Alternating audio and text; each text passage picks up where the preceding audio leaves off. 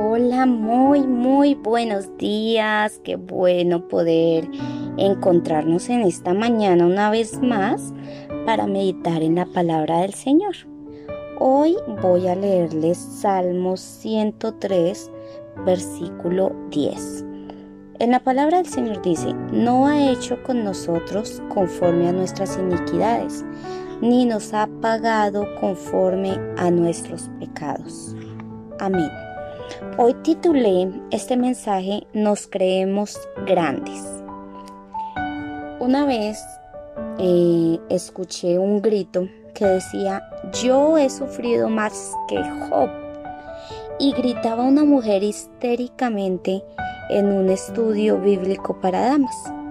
Todas las que nos encontrábamos ahí quedamos pasmadas, imaginando qué había pasado con esa pobre mujer.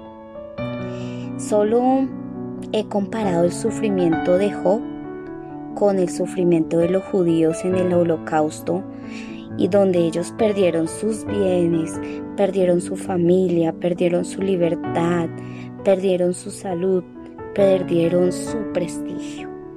Pero esta mujer que gritaba con rabia y enojo contra Dios, y después fue obvio que no había sufrido tanto como ella decía. Y quiero hoy hacerte una pregunta. ¿Alguna vez te has enojado contra Dios por alguna situación difícil?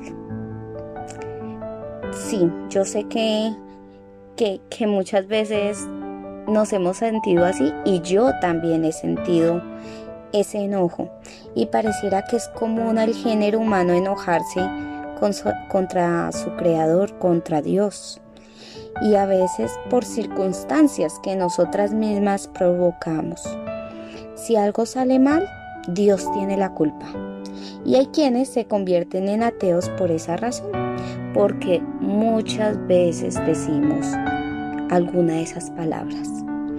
Y mira, el orgullo siempre va a dominar nuestro corazón y siempre cuando hay orgullo pensamos que Dios está obligado a complacer a grandes personas como nosotros.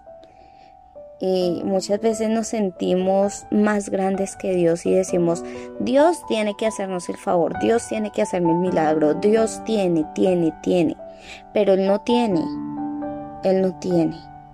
Nosotros muchas veces no queremos reconocer que de Dios no merecemos más sino que rechazo y destrucción.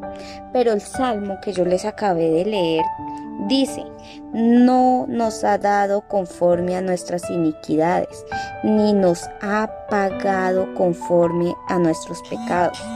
Todo el salmo proclama que Dios es grande en misericordia y nos da una lista de razones por las cuales debemos estar tan, pero tan agradecidas. Una lista como el perdón, como la salud, como el cuidado, como el alimento, como las bendiciones, como la compasión. Y esto es una gran osadía para no enojarnos más con Dios. ¿No crees?